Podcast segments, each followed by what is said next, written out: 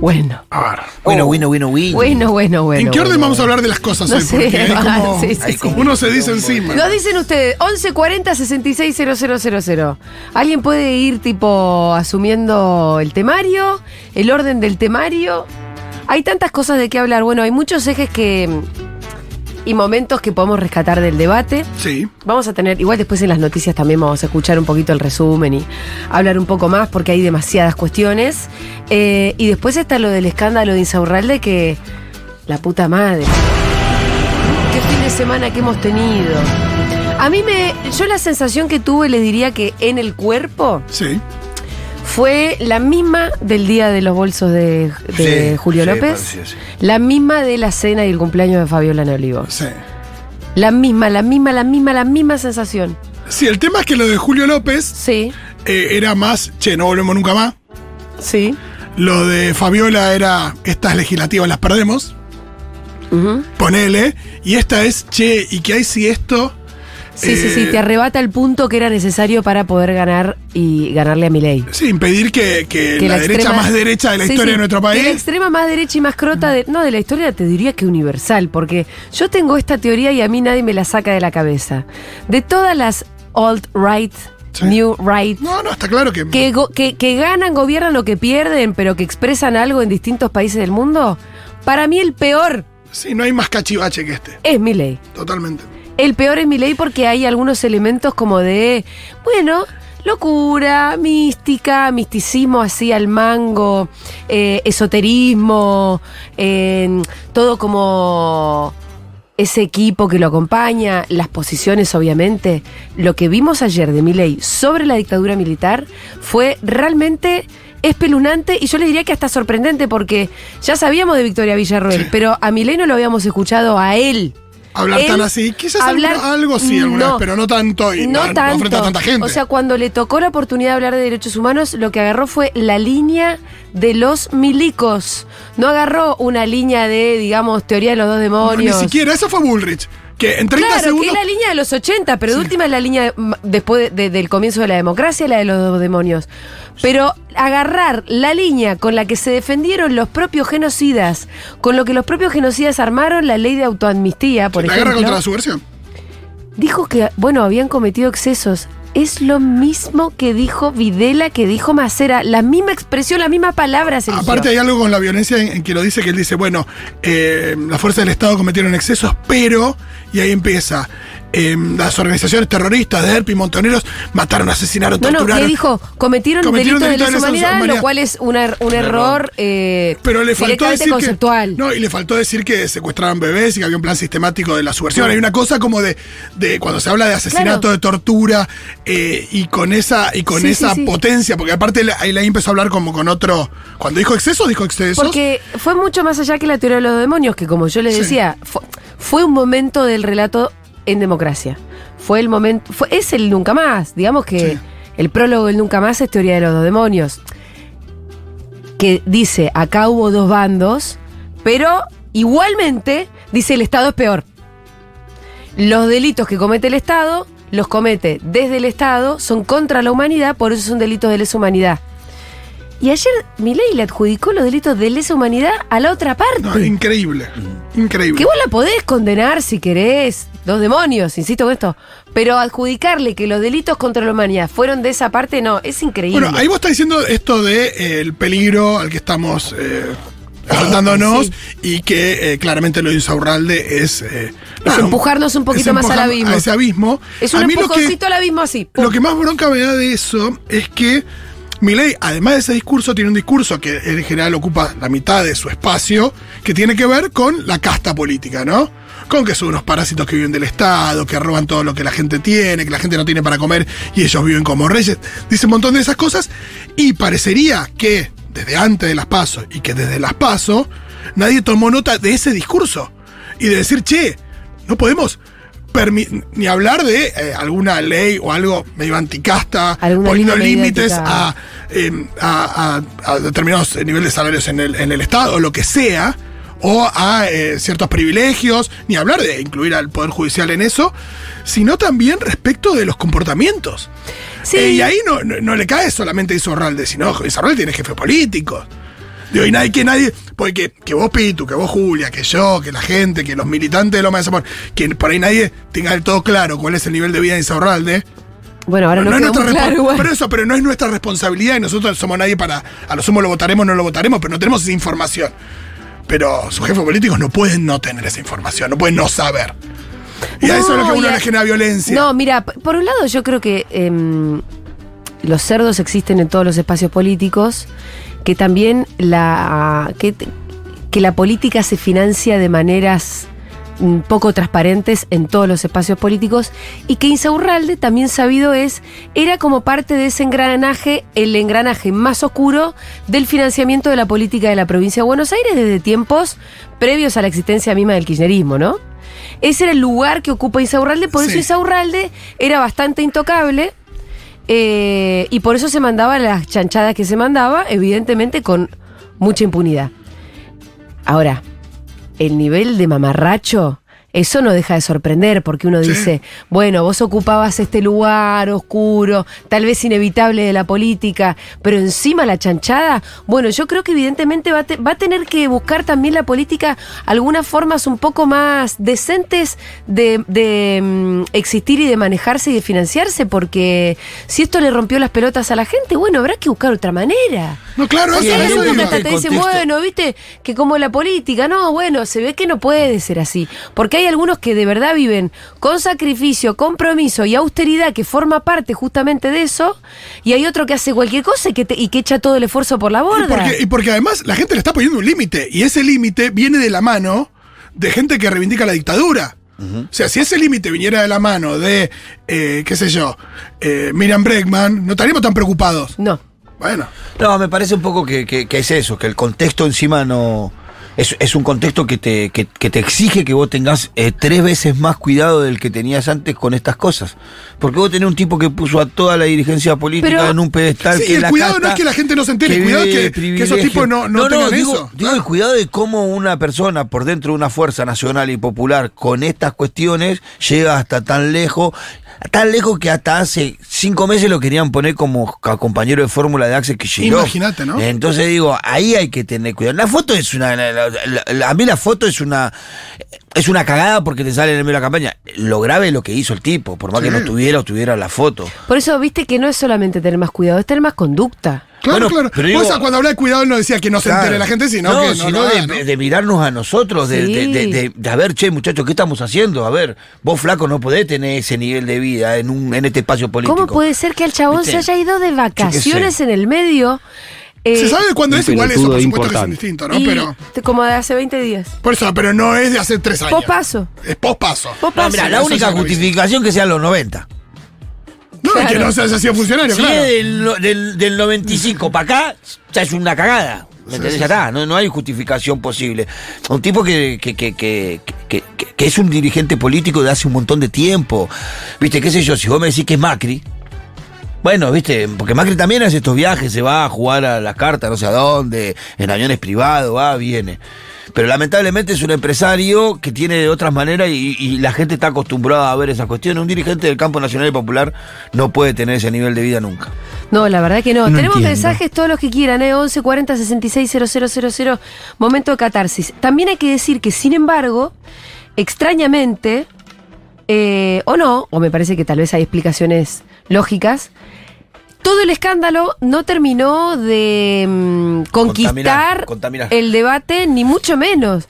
De hecho, todos pensábamos que entonces el debate había cambiado. Sí que iba a ser solamente de eso. A partir de lo que pasó con Insaurralde, que todo iba, viste que el debate iba a ser totalmente inundado y cruzado por esto, o que iba a ser el cuarto eje, y no lo fue, apenas fue nombrado un poco, apareció... Miriam Bregman lo dijo un par de veces, Patricia Burris Sí. dijo algo. Es que es Ni verdad, siquiera. sí, sí, pero... No, y la pregunta que tuvo la oportunidad de hacer eh, Patricia Burrich a Massa. Sí. No No, fueron se, no puede que ahí- creer que le dijo es No, mejor no. Eh, Dale, le hacer tiró que un decir. centro. Sí, sí, Le sí. tiró Le un tiró un centro. centro. Y Sí, Massa sí. la agarró, pero. No, yo creo que justamente ese es el tema por el cual no incorporaron demasiado el tema Insaurralde a los discursos o a las exposiciones, porque me parece que ya era difícil que cumpliera con lo que le habían guionado a cada uno de los candidatos, Sí, que sí. encima meterle un tema a último momento, imagínate Patricia Bull estaba tartamudeando, equivocándose y trastabillando con algo que venía ensayando hace 15 días. Si el último día le metes un tema nuevo, le cagaste todo. Sí, ahí por eso la ves a Bregman Claro. un poco más suelta porque, porque Es claramente... más espontánea. Eh, sí, es la que Bregman. menos ahí Es más espontánea. Total. Es la que está más cómoda. Sí, la que, la que no lo van a nunca, gober- nunca gobernó nada, no tiene responsabilidades institucionales, por lo cuanto no tiene reproches en ese sentido. Siempre estuvo del lado de afuera, No, la siempre es más un par de veces respecto a que con quién votó. Eh, bueno, Milei le dijo que su fuerza política votó a 150 millones de, de seres humanos. Qué locura. Y después Patricia Burrich con lo de los piquetes, pero ella, bueno, frente a cada una de esas cosas. Por eso, resolvió no, muy no, fácil. no, no, no, me, me parece que, que- que sí, que, los, que, que en los debates es muy difícil decir quién ganó y qué ganó. No, Bueno, pero vi- ¿vieron cómo Milei salió a decir Milei, todos los trolls de Milei? Sí, empezaron sí, a ellos. instalar, gané, gané, gané, gané, gané, gané, No, como un no. niño. No, no. Y después subiendo también como todas las encuestas que habían hecho. TN en Twitter, unas cosas que uno dice, no hay forma que, o sea, que, que esto tenga ninguna validez. Pero sin embargo, se ve que instalar la idea posterior les pareció sumamente importante y hacerlo forzando un montón las cosas. Yo no creo que Milei haya ganado, de hecho creo que Milei estuvo encorsetado. Segura, hace un rato Longobardi decía que le habían puesto un enema de ribotril. Igual. O eh, sea, Longobardi. Sí, igual es raro porque eh, vieron que se, se dijo bastante esto de que nivel estuvo, mi, ley estuvo contenido eh, para lo que estamos acostumbrados y para lo que creíamos que podía haber sucedido, por cómo lo vemos en la tele y Se demás. soltó un pero- poquito en derechos humanos. No, pero igual, pero el nivel de violencia que maneja cuando habla, cuando mira, las cosas que dice, eh, por más que Pero no esté a los gritos. boludo, no, ya sé, pero, medi- pero cualquier no- persona que, cualquier persona que, que tenga pero- un cierto nivel de sensibilidad puede ver que hay mucha violencia en sus Pero palabras estaba y sus medido, formas. estaba medido ayer igual, creo que se desató un poco en derechos humanos. Eh, en derechos humanos un poco como que ahí se, se, volcó un poco. Igual, yo Sí, insisto, pero, pero perdón, pero hay lo- que, hay que hilar un poco más fino respecto de cómo, la persona se comporta. Si bien no gritó, hay algo de, No, de- de después- mucha violencia en, su, en, su, en, su- en sus formas, en su forma de mirar, en todo. Eh, de la misma Bueno, manera que Patricia sí, Burrich te trastabillaba, digo, eso se Pero- percibe, yo creo. ¿no? Sí, se- había sonrisitas, caritas más que nada que eran. Pero de lo que decía, yo te digo, pues estábamos muy atentos, Sí, ¿qué sí, decía? no, no tuvo palabras así como suele tener, ¿viste? Eh, la casta, zurdo de mierda, eh, lo vamos a destruir. Creo que una vez dijo, lo vamos a- una, una vez dijo destrucción o algo así. Ah, sí, eh, Como o sea, que lo, como que estuvieron muy preocupados porque Milei eh, leyó. to- casi todo el tiempo leyó, en el único momento donde no leyó fue en derechos humanos y ahí es donde se soltó un poquito. Pero vuelvo a decir, me parece que en los debates eh, es muy difícil, eh, me, me parece que no, no- no se miden así de quién gana. Me parece que es más que nada... Sí, la podés haber pifiado. Igual para mí, ayer hubo una de las. Esas señales de. como de que alguien perdió. Bueno, que fue sí que se vos puede ponías la nación perdió. más y parecía un funeral. Sí, sí que perdió. Era un velatorio la nación más. Te agrego a eso. Hoy a la mañana Patricia Bullrich salió a dar explicaciones. Ah, ¿en serio? Sí, contó de que estaba engripada, de que estaba... Ah, no sabía esto. Muy ¿Y dónde dio? ¿A, quién que- le dio las explicaciones del caso? Creo que en, en la radio. Me encanta esa- que la, que la gripe te hace no saber de economía, no sabía eso, ¿eh? eh, Mirá vos que no se red, gripe. En la red. ¿Y qué dijo? ¿Estaba engripada? de que Disculpen. estaba muy engripada, que la complicó el tema de que te- tuviera que tener que tomar agua cada rato porque estaba complicada, se sentía mal, congestionada, hacía días que estaba engripada. Y por eso no tengo ni idea de lo que son Entonces- Alelix. No, me parece que Entonces, ese, hecho, contestar. ese hecho puntual es un reconocimiento de que perdió. Y si no, no salís al otro día a explicar que estabas engripado, ¿no? Entonces digo, es muy difícil decir quién ganó, es más fácil decir quién perdió. Y creo que claramente los que perdieron ayer en el debate son Schiaretti y Patricia Burli. Schiaretti que como dijo es Juan de Natale que me quedó grabado, que, que estaba más para candidato a, a como embajador de Córdoba en Argentina que otra cosa. No paró ¿no? de hablar de Córdoba, fue el eje que él encontró como para diferenciarse de alguna manera. Entonces quedó como un poco dibujado y Patricia Burli. Para mí lo más gracioso es que nadie usaba su derecho de réplica con Schiaretti. También Ya se lo había gastado todo. igual. pasa algo que eh, Schiaretti ya sabía que él, eh, en términos nacionales, eh, electoralmente, es intrascendente. Con lo cual, habla de lo que quiere. Quiere hablar de Córdoba, que aproveche a hablar de Córdoba. Y Miriam Bregman, que la rompió, porque en realidad, si vos tenés que decir, Siempre, si viene un marciano Sí, y no siempre, conoce siempre. los números, puede pensar que esa es una candidata muy competitiva. Eh. O no, porque decís, ah, no, como está muy tranquila rompiéndola, por ahí es la que más lejos está de una La que verdadera menos tiene chance. para perder. Bueno, vamos a hablar con un amigo de la casa. Él es politólogo, docente universitario, consultor e investigador independiente. Escribe el newsletter La Gente Vota en Cenital y es coordinador general de Pulsaruba, un observatorio de la Universidad de Buenos Aires especializado en el estudio de la opinión pública, que ahora además están, entiendo yo que por primera vez poniéndole un ojo al tema de cómo pega el debate en la opinión pública. Estamos en comunicación con el Facu. ¿Cómo estás? Hola Julia, muy buenas tardes y muchas gracias por el contacto y por la difusión del estudio también. No, por favor, Facu, contanos de qué trata el estudio, cuánto podemos saber hoy de lo que ustedes están estudiando y cuánto podremos saber más adelante. Y después hablemos del debate sin saber. Claro, sí, sí, hablemos sin saber de lo más jugoso que fue lo de anoche, me encanta. Eh, a ver, el Pulsaruga es un observatorio que dirigen Augusto Reina y Daniela Barbieri, eh, que ya tuvo un primer eh, estudio en el debate del 2019, que salió publicado este, como libro por Eudeva, que se llama Debatir para Presidir, Sí. salió hace poquito, y ahora estamos haciendo de nuevo el mismo estudio. ¿Qué es lo que hacemos? Reunimos 110 personas que son representativas de la ciudadanía argentina por eh, voto en la instancia de las PASO, por nivel socioeconómico, franja etaria, procedencia geográfica, etcétera. Los reunimos en aulas de la Universidad de Buenos Aires el día del debate. Lo vamos a hacer este domingo 8 para que vean el debate en vivo. Y les damos una aplicación que es un slide que va desde 10 a menos 10 en, unas tablets que tiene el observatorio, en donde si van hacia 10 están valorando positivamente lo que dice el candidato o candidata mientras está hablando, y si va hacia menos 10 lo valoran negativamente. Todo eso te da una línea de tiempo, que nosotros le llamamos la viborita, que te recorre sincrónicamente todo el debate, desde que comienza hasta que termina, Sí. Y sacás la percepción ciudadana de qué piensan del debate, si están de acuerdo con determinadas frases o con eh, o en desacuerdo con esas con otras frases y ahí encontramos esos picos que vamos marcando y ya por ejemplo en 2019 este, hubo frases que fueron las más valoradas y frases que fueron las este, menos valoradas Sí. y después pues, podés cruzar eso por eh, bueno intención de voto, por franja etaria, por género. Eh, Entonces, etcétera. Facu, ayer ya hubo eh, una cantidad de gente con esta aplicación en mano mirando el debate, que es objeto de, sujeto en realidad de estudio de ustedes. Sí, ayer nos juntamos, pero no con una muestra Ah, representativa de la sociedad como te comenté, pero sí nos juntamos con un grupo de voluntarios y voluntarias de la Universidad de Buenos Aires que forman parte del proyecto y que ellos Sí. oficiaron de ciudadanos. Le dijimos, vean el debate como si fueran un ciudadano que está prestando atención al debate y marquen si están de acuerdo en desacuerdo. Eran más o menos unos 20 estudiantes de la UA, Sí. este, que bueno, salieron algunas cosas interesantes. Era para de- ver cómo funciona la app más que otra cosa, ¿no? Eh, claro, exacto. Y Para- salieron algunas cosas interesantes. Lo que pasa que no es representativo de la ciudadanía, No. no, son estudiantes universitarios de ciencia política. No, y para el domingo que viene sí van a tener ya una, una representatividad. Exactamente, sí, porque el trabajo que se hace es, se los convoca, vienen, ven el debate y después nos quedamos también conversando con ellos Claro. en la clásica dinámica del focus group, Sí, sí. para que comenten, bueno, qué les pareció bueno, qué les pareció malo, quién les parece que gana, quién les parece que perdió, qué le recomendarían a los candidatos presidenciales en el próximo debate, y ahí combinamos mucha información de Big Data, mucho dato duro, Claro. con aportes más cualitativos y valorativos de quienes concurrieron a la, a la universidad. Entonces, post el siguiente debate vamos a poder hablar con otros datos. Ahora hablemos, Facu. igual. Exactamente. Porque hablemos. ¿Qué es lo que qué es lo que pudiste percibir del debate de ayer? Eh, bueno, lo que percibí fue que eh, hay candidatos que fueron con, con su libreto y me parece que les salió bien en términos generales.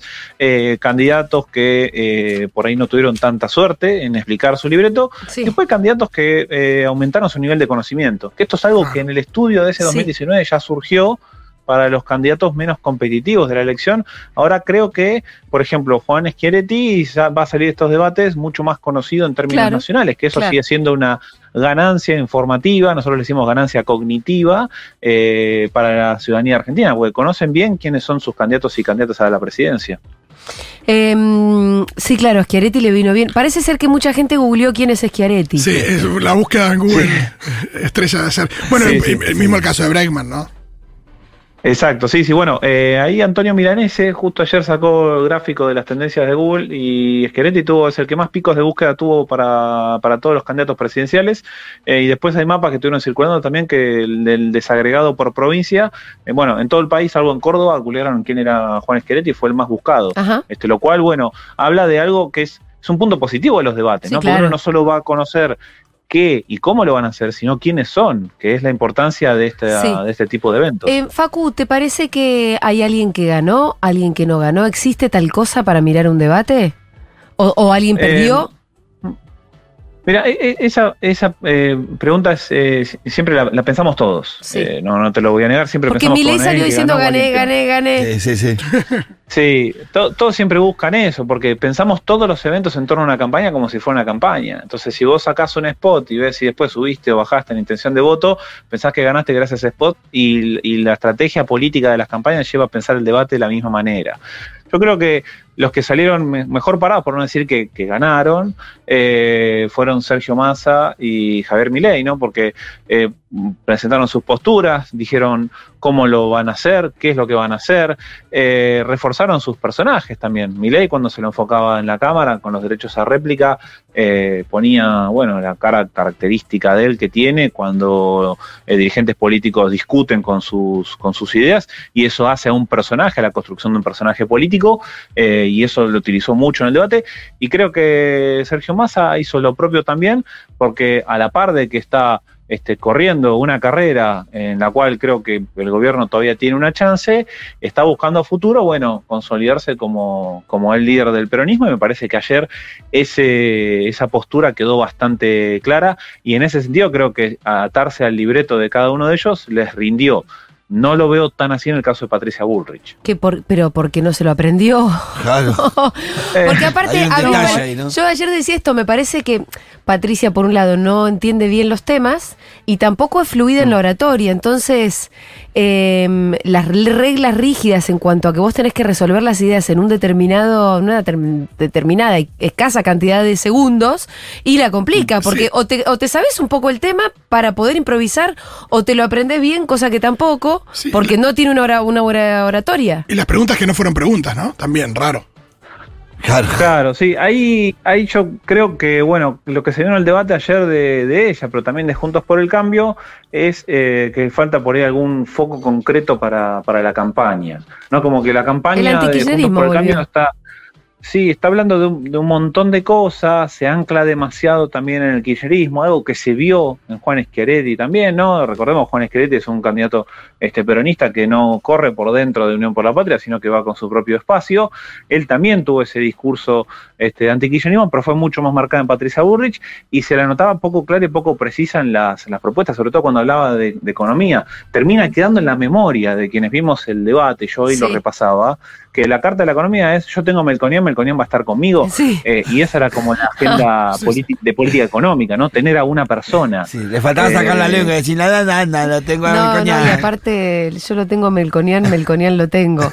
Porque Sí, sí, se- eso fue justo un párrafo así particularmente desordenado. Exacto, cuando enfrente estaba Sergio Massa hablando, bueno, de eh, que va a proponer una nueva este, moneda digital, Eso, em, este, habló de, de cuestiones positivas y Javier Milei con su agenda también, pero también diciendo voy a hacer esto, voy a hacer lo otro. Sí, pero viste que Milei no habló de la dolarización. Eso es verdad, no se habló de dolarización, eh, no había prestado atención a eso, pero sí me, este, me sorprende. Habló muchísimo de déficit fiscal, Sí. creo que se ancló y se paró mucho sobre déficit fiscal. Em, instalar un tema nuevo solamente con el título, decir, Mm. vamos a tener una nueva moneda digital. A mí me excitó por lo menos. Yo si hubiese tenido la app en la mano, le daba con el dedito para la derecha. Después me quedo pensando, ¿será 10, humo? 10, 10. O no será humo, Eh, porque además después me lo, me, lo, me lo tenés que explicar. Pero me imagino que algo nuevo Mm. genera como alguna adrenalina, ¿no? Sí, sí, genera adrenalina, genera atracción. Eh, pensemos también que ahí le está yendo a hablar un público joven.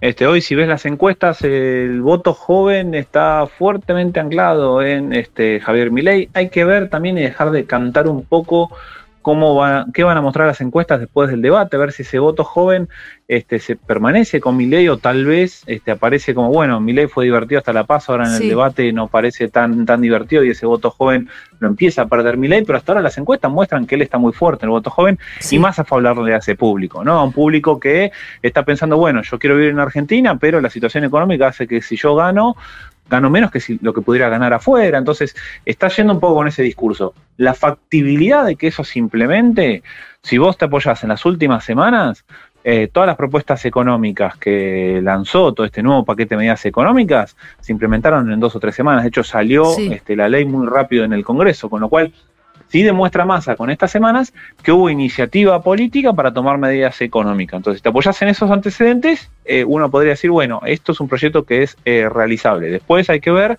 eh, qué tan factible es que se realice en momentos no electorales. En momentos electorales donde el gobierno tiene que recuperar mucho terreno, siempre se apura para tomar medidas. El tema es, bueno, cuando hay una situación de tranquilidad o hay que tomar decisiones y no hay un momento electoral, si el gobierno se mueve tan rápido, ¿no? Esa es la gran pregunta. Em, ¿Cambia algún voto en el debate, Facu? Me- mira, el estudio 2019... ¿O hay mostró, indecisos que eh, esperan a mirar el debate sí. y dicen, ah, bueno, a ver.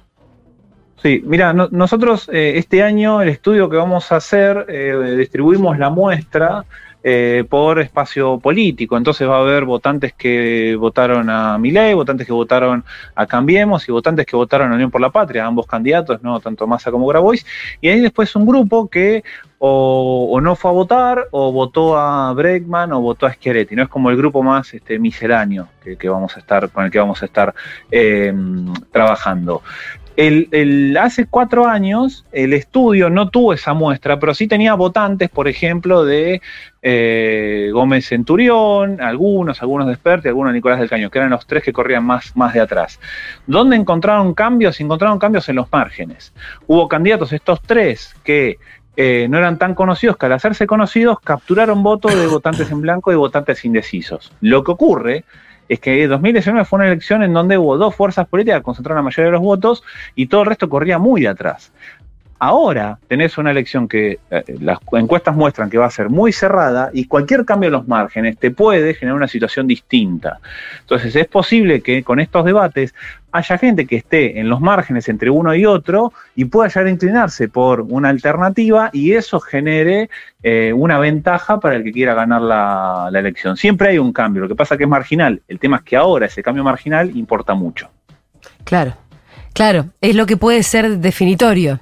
Exactamente. Además, sí, también hay que ver que los candidatos tuvieron mucho compromiso, ¿no? También eh, se sabe que estudiaron, se sabe que les importó, no se lo toman a la ligera. Entonces, ellos mismos le conceden una importancia que todavía no sabemos cuál es, pero puede ser que sea cada vez más, Facu, que como que va creciendo un poco el interés en el debate. Ayer entiendo que midió más de 40 puntos, ¿no? En total. Sí, mi, mi, midió 40 puntos y hasta le podría sumar unos 7 puntos si veías este, todas las transmisiones online. Nosotros eh, nos juntamos en la oficina a verlo este, y uno de los chicos de- del equipo entró a fijarse eh, los números de las transmisiones online y todo te sumaba unos 7 puntitos más.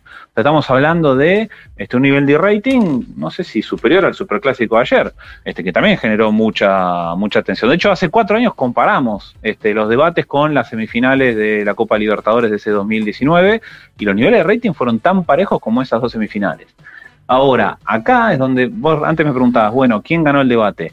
En un debate, y es lo que nosotros creemos, siempre termina ganando la ciudadanía. ¿Por qué? Porque sabe qué es lo que van a hacer, cómo lo van a hacer, conocen a sus candidatos y que haya alto nivel de rating y gente viéndolo y participando en redes sociales, habla bien de algo que es necesario para la democracia, ¿no? Que una eh, un evento de esta magnitud se institucionalice, sea respetado por todos los actores y sea valorado por la ciudadanía. Que todos hayan ido cuando en algunos momentos Claro. se decía que por ahí algún candidato podía no llegar a ir, hace que, bueno, el debate se valorice y se respete en parte los acuerdos que votó la política, ¿no? Porque el debate presidencial es ley eh, desde hace cuatro años y eh, se sigue valorando como una actividad democrática que es necesaria.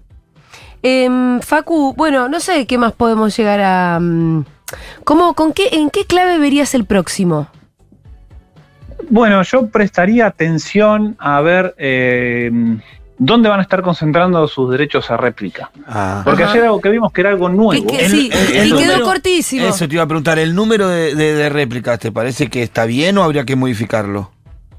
No, ahí por lo menos de la primera práctica, yo personalmente no tuvimos una discusión con el equipo, pero yo personalmente lo vi bien. Sí, yo reconozco, en algún momento me perdí, ya no sabía quién le estaba contestando a quién y sobre qué tema, porque era réplica sobre la réplica. Ahí me, me mareé un poco, pero también hace al dinamismo del debate. El debate de 2019 no tuvo derecho a réplica. Claro. Eh, entonces fue mucho más encorsetado. Ayer hubo agilidad.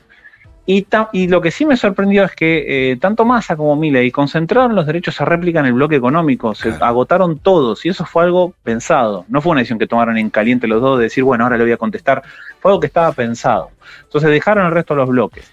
Yo quiero ver el domingo que viene eh, cómo se piensan esos derechos a réplicas, a ver si también van a estar, porque el, el domingo que viene vamos a estar discutiendo sobre eh, seguridad, este, sobre este, vivienda y medio ambiente y sobre eh, producción.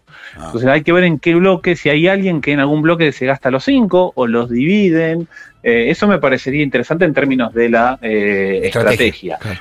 Y también ver, bueno, cuáles son las, las, las propuestas, ¿no? Porque si seguridad es un tema, que es un tema que hoy está en la agenda pública de discusión, eh, creo que vamos a tener muchas diferencias en términos a cómo enfrentar este, la inseguridad o qué política de seguridad se va a eh, plantear desde cada, espacio político. A mí me interesaría eh, prestar atención a, a eso. Te hago una, una, eh, dos consultas, una, va, una opinión. Para Sí. nosotros con Julia nos parece que debería haber en el próximo año por lo menos tres, botoncitos por- más. tres botoncitos más por tema, tres por tema, para que sea más fluido. Pero viste que se los gastaron todos al Claro. toque. Bueno, y después como que uno dice, bueno, se terminó casi. Fue una estrategia, había dos temas que, según mi entender, con el cual eh, se podía debatir fuertemente con Milei. Uno era economía y otro era derechos humanos. ¿Crees que el tema Sí. de derechos humanos no garpaba tanto, por eso Massa decidió gastar todas sus réplicas en economía?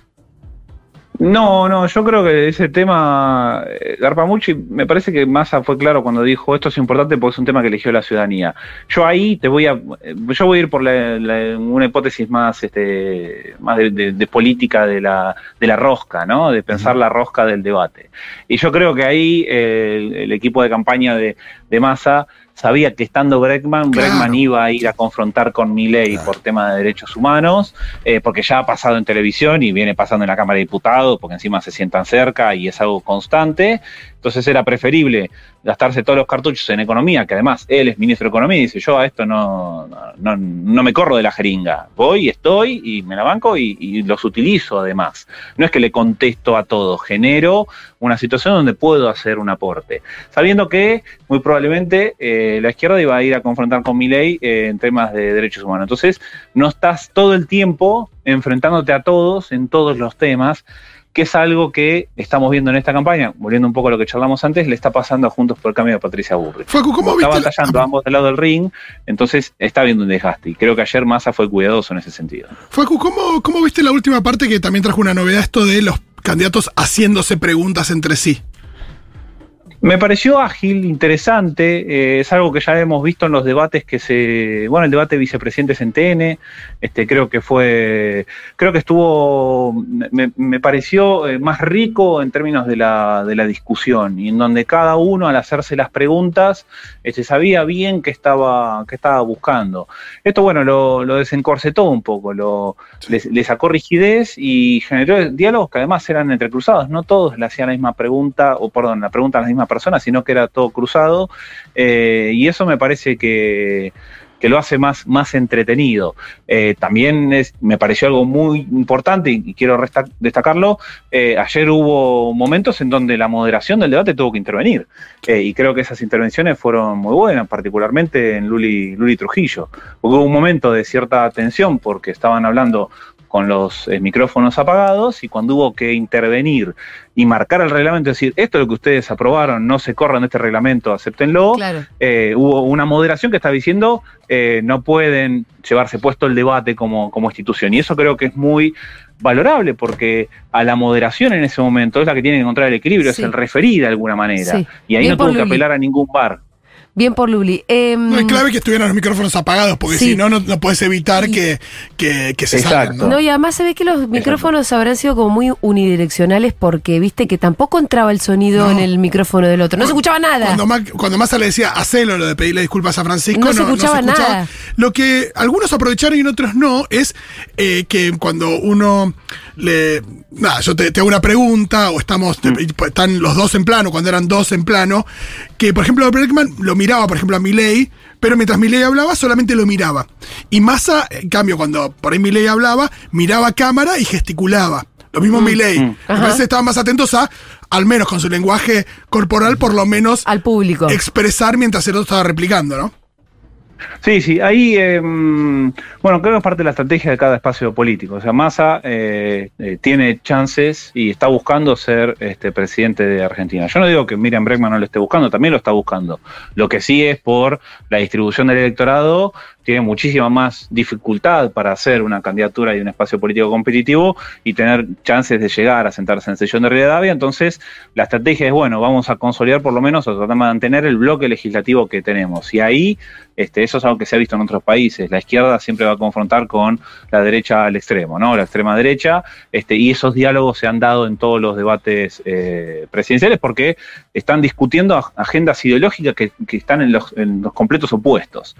Massa, me parece que en su lenguaje corporal, yo acá me atajo, no soy especialista en el tema, este, soy más bien bruto para esas cosas, pero sí de lo que me decís y de lo que estuve viendo, eh, se percibió en masa que cada vez que quería hablar arrancaba diciendo te habla a vos y también le voy a hablar a los que están acá que son mis competidores. O sea, le hablaba primero a la ciudadanía y después decía, bueno, de alguna manera también debatía con la casta, por decir algo, ¿no? Entonces discute con los políticos, pero siempre le está hablando al que está del otro lado de la cámara, que es lo que él está buscando, ¿no? Convertirse eh, de alguna manera en presidente de todos los argentinos y argentinas.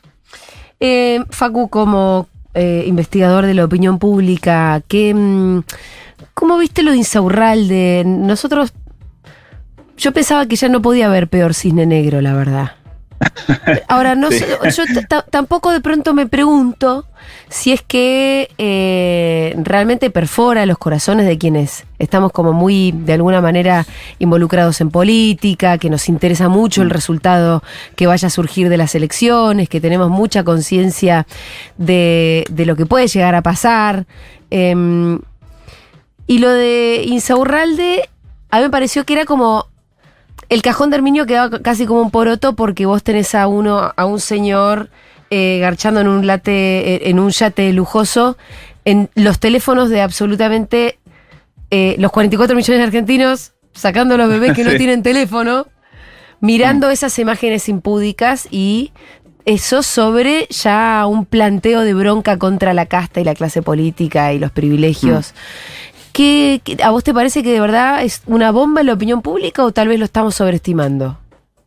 Eh, mirá, eh, esto está demasiado fresco todavía. O Sí. sea, más que fresco, digo, el tema está caliente todavía. Ayer no se habló mucho en el debate del tema. No, Creo no. Patricia Burrich intentó instalarlo en algún momento. Hubo también una movida en redes de parte de el espacio Camemita, decir, bueno, eh, también de instalar el tema, pero no fue predominante. Creo que había algún temor en el comando de Unión por la Patria, el peronismo, de que podía dominar el debate y podía ser un problema porque eso lo obligaba más a estar todo el tiempo A la defensiva. eh, a la defensiva y sobre todo eh, tener que tomar una decisión que creo que fue digo, fue claro cuando salió y dijo el mensaje, dijo me parece bien que haya renunciado a la jefatura de gabinete, creo que tiene que renunciar al, primer lugar de la lista de concejales. O sea, ahí ya lo tenemos a masa este, mostrando este, bueno, cualidades de liderazgo. Ahora creo que tiene que hacer eso y se lo, y se lo pidió públicamente. Después, ¿cómo impacta en la opinión pública? Todavía hay que esperar que el tema se enfríe, o sea, todavía está caliente. Ahora vamos a tener seguramente encuestas que salgan preguntando específicamente sobre ese tema y después encuestas que hacen la, pregunta general de, de cómo ven la situación actual, a ver si eso captura o incide o no en la eh, intención de voto. Acá hay dos cuestiones para pensar. Esto puede ser este, una nueva foto de la Casa Rosada en plena pandemia, este, que en su momento yo, incluso personalmente, no le había asignado tanto valor al resultado electoral de las elecciones legislativas 2021 y después empezó a salir como mucha justificación en torno a, bueno, sí, la realidad es que estábamos todos encerrados y en la Casa Rosada este, no respetaban las reglas, entonces eso me dio bronca contra el gobierno y eso después empezó a surgir. Sí. Eh, entonces puede convertirse en ese fenómeno, como también puede convertirse en un fenómeno que sea más bien pasajero. Me parece que parece que dejar que, pase todavía, que decante, que vea cómo se captura y ver sobre todo cómo está reaccionando cada espacio político a eso. Me parece que la reacción hoy de Unión por la Patria es distinta a aquella foto de la de la, de la Casa Rosada, no, de la Quinta de Olivos, dije Casa Rosada y la Quinta de Olivos en realidad. Eh, me parece que la reacción es distinta. Eh, entonces, ¿cómo se desenvuelve eso? Eh, va a ver si hay un impacto o no. Sí, es cierto que en el contexto actual, eh, ver ese tipo de imágenes, eh, a quienes eh, militan o abonan el espacio del peronismo, este, sienten, no sé si te diría una traición, pero alguna sensación interna bastante similar, ¿no? El que está yendo a militar y a repartir la boleta, de repente se encuentra con que no solo un intendente de peso del conurbano, sino también parte del armado de la gobernación de la provincia de Buenos Aires, toma esas decisiones con su vida personal y uno se siente medio descuidado en ese, en ese sentido. Entonces hay que ver cómo todo eso también se procesa internamente en el peronismo. Facu, muchísimas gracias por la conversación. Te mandamos un abrazo enorme. A ustedes por el contacto. Un abrazo y hasta la próxima. Era Facu Cruz, politólogo, investigador, eh, especialista. Se me ocurrió una opción con el tema de las réplicas. A ver. Cuando uno expone Sí. y, le, y le replican, debería poder siempre replicar después a esa réplica. Porque hay una cosa donde a yo, la réplica. yo hablo, hablo dos minutos, después le pasó a Massa con economía, habló dos minutos. Sí. Después usaron cuatro personas 45 segundos para bardearlo. Sí. Bueno, yo creo que ahí deberías tener, poder tener una réplica porque. Por cada uno. No, no, una, una para eso sin que, digo, por cuando vos hablas y te replican, poder, poder contestar. Pero ahora, ¿no, es- ¿no era así? No, pues más ahí la usó, pero lo que digo es deberías tener Ah. una como siempre, en el sentido de si yo digo algo. Y vos después me contestás, no, déjame No, contestarte. eh, por ejemplo, no, lo que acaba de decir es todo mentira. Vos decís que la repregunta debe tener, debe contener otra repregunta. no, cuando a vos te Su replican. re- re- respuesta. Claro. Sí, cuando a vos te replican, Porque podés es verdad, responder. él habla. Yo le repregunto. Él contesta. Debería poder contestar sin eso, digo. Es eso. Hay una cosa donde, si yo digo un montón de cosas. sin dice- gastarla. O sea, debería Claro. poder contar, pero que eso no le. No, todo lo que dijo esta persona es mentira y vos te tenés que quedar callado porque no puedes usar la repregunta. Es como, tenés que poder decir, che, no, mirá. Y vos, el que expuso, quedarse con la última palabra de acuerdo a lo que expuso. Debería ser así. Eh, bueno, algunas reflexiones. Me parece que está bien lo que vos decís. Lo que Ah. Sí, pasa sí, es que lo hace todo más largo. No, no, después eh, el límite es el- Igual para mí yo, yo creo que si, conté por- si tiene con- que durar una hora más, tiene que durar una hora más. No, no, no es poco importante. Yo con tres, pregun- tres repreguntas por tema. Yo estoy, Sí, cada eso. uno. Tres por tema. Que no se acumulan, ¿no? Si no gastaste las tres del tema este, en el otro tenés tres de vuelta. No podés tener cuatro porque dejaste una antes. Pero hay algo en el ida y vuelta que a veces es un ida. Por ejemplo, no sé, Massa, cuando ya se, se quedó sin las suyas, o lo mismo Milei, Bueno, claro. le podían decir, mira, todo lo que acaba de decir esta persona es cualquier cosa, es un forro, no sé qué, y te tenés que quedar callado, es tremendo. Bien, eh, vamos a escuchar un poquitito de música. Igual más adelante retomamos porque tenemos muchas Eh, claro. cosas más para comentar y tenemos el resumen de audios. Pero momento de escuchar a Morrissey haciendo Sweathead. Y enseguida viene Santiago Levín